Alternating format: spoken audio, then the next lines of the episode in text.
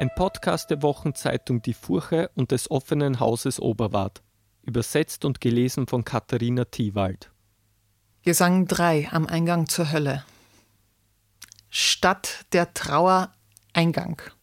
Hier entlang zum Schmerz, der ewig dauert. Den, der mich baute, bewegte die Gerechtigkeit. Mich gibt's aus Weisheit, höchster Macht und erster Liebe. Vor mir wurde nichts gemacht, was nicht auch ewig wäre, und ich daure ewig. Lass alle Hoffnung fahren, wenn du eintrittst. Diese Worte sah ich über einem Tor in dunkler Farbe. Und weil Vergil mich an der Hand nahm, ließ ich mich auf die geheimen Dinge ein. Das sternenlose Dunkel war ein Raum des Weinens. Ich weinte, ohne es zu wollen, mit, ganz automatisch. Die schwarze Luft war voller Leidensrufe.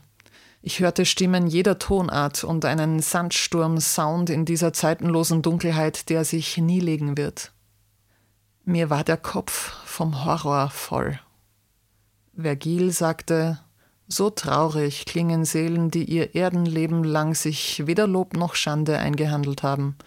Sie haben ihren Platz bei all den feigen Engeln, die unter sich blieben bei Luzifers Revolte.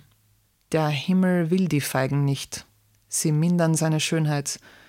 Die tiefe Hölle nimmt sie auch nicht auf, weil die Feigen auch den Bösen keinen Glanz verleihen. Gerechtigkeit wischt sich die Finger ab an ihnen. Schau kurz hin, dann gehen wir weiter. Ich sah, dass einer Fahne, die flatterte wie irr, die Massen folgten, dicht gedrängt. Nie hätte ich so viele tot vermutet. Diese jämmerlichen Wesen, die nie wenn man es genau nimmt, wirklich lebten, waren nackt und ganz zerstochen, denn Schmeißfliegen und Wespen waren ihre Strafe. Jedes Gesicht ein Blutbad, angemischt mit Tränen. Von diesem Mix ernährten sich die widerlichen Würmer, die um ihre Füße krochen. Ich schaute weiter.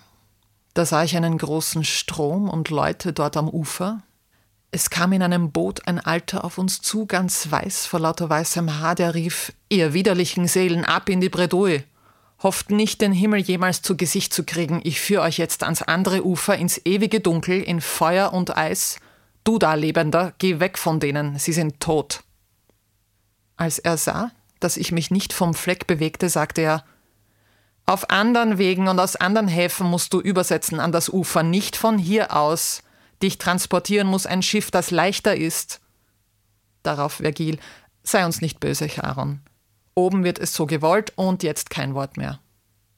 Tatsächlich sagte er dann nichts mehr, der weiß behaarte Fährmann auf dem ausgebleichten Sumpf mit seinen Flammenräderaugen. Nur all die nackten, müden Toten hatten ihn gehört. Sie wurden blass, verfluchten Gott und ihre Eltern, Ort und Zeit und Samen, kurzum alles, was an ihrer Zeugung und Geburt beteiligt war. Dann drängten sie hinunter, weiter heulend zum unheilvollen Ufer, das auf alle wartet, die glauben, Gott nehme nie was ernst. Charon sammelte sie alle ein, den Trödlern zog er mit dem Ruder eine über, und während sie noch überfahren durchs dunkle Wasser, da sammeln sich schon neue Schattenscharen an diesem hier. Vergil erklärte, eine gute Seele kommt hier nie vorbei. Was dich betrifft, wenn Charon sich beschwert, dann überleg, was das bedeutet. Als er verstummte, fing die dunkle Erde an zu beben, so stark, dass mir der Schweiß auch jetzt noch aus den Poren schießt, wenn ich dran denk. Im Land der Tränen kam ein Wind auf. Blutrot blitzte es, ein Licht, das über meine Sinne siegte, und ich fiel um, als hätte mich der Schlaf gepackt.